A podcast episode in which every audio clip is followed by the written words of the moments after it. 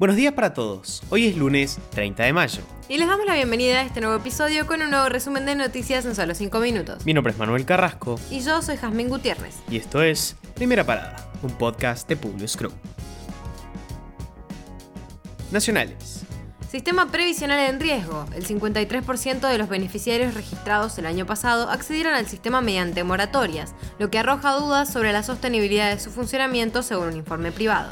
La diferencia entre ingresos y egresos en 2021 alcanzó a 1.4 billones de pesos, que equivale a un 3% del PBI.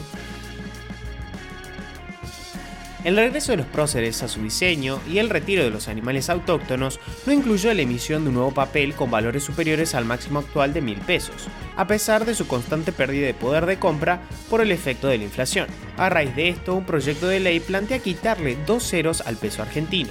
Más de 30 años después de la aparición de la línea monetaria actual, que reemplazó al austral en 1991, proponen volver a quitar ceros para facilitar la economía cotidiana. El Ministerio de Salud confirmó el segundo caso de viruela del mono en Argentina. Se trata de un hombre residente en España que está de visita en la provincia de Buenos Aires. No tiene nexo epidemiológico con el primer caso confirmado.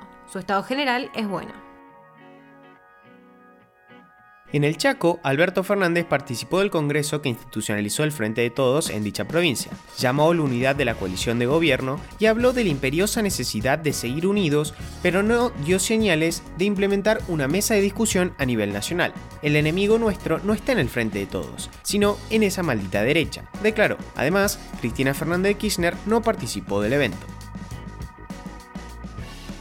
La Cumbre de las Américas se desarrollará del 6 al 10 de junio en Estados Unidos y dado que no fueron invitados los países de Cuba, Venezuela y Nicaragua, Argentina impulsó una reunión de la CELAC que se hará de forma paralela para integrar el bloque regional.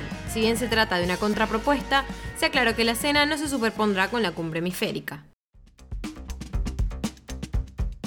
Internacionales. Ya son 56 los muertos y hay más de 50 desaparecidos por las intensas lluvias en Brasil. Asimismo, más de 4.000 personas que viven en zona de riesgo se vieron obligadas a dejar sus hogares. La mayoría de las víctimas falleció durante el deslizamiento de tierra ocurrido el sábado en la región metropolitana de Recife, la más afectada por el temporal que castiga con fuerza diversos estados del noreste de Brasil, principalmente Pernambuco.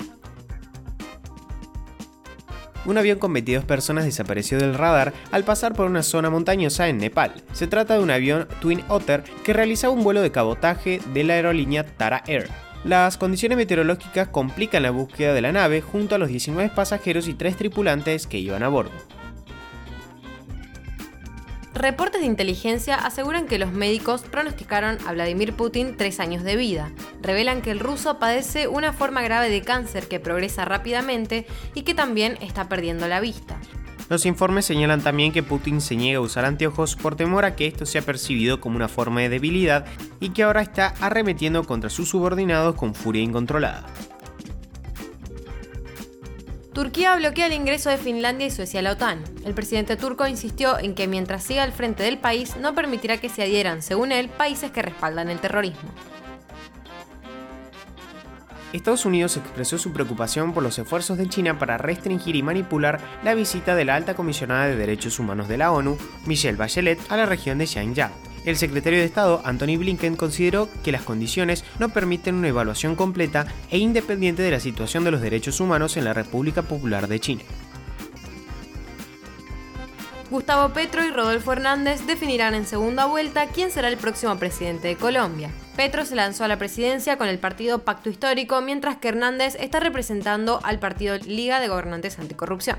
El próximo 19 de junio, los colombianos en territorio nacional y quienes viven en el extranjero tendrán la oportunidad de votar en segunda vuelta para conocer quién será el próximo presidente de la República entre 2022 y 2026. Con esto los despedimos por hoy. Gracias por escucharnos. Te pedimos que compartas nuestro podcast a tus amigos para que podamos ir creciendo y llevando nuestras noticias a todos. Envíanos tus comentarios o sugerencias en nuestro Instagram public-group. Los esperamos mañana en el próximo episodio de Primera Parada. Que tengan un muy buen día.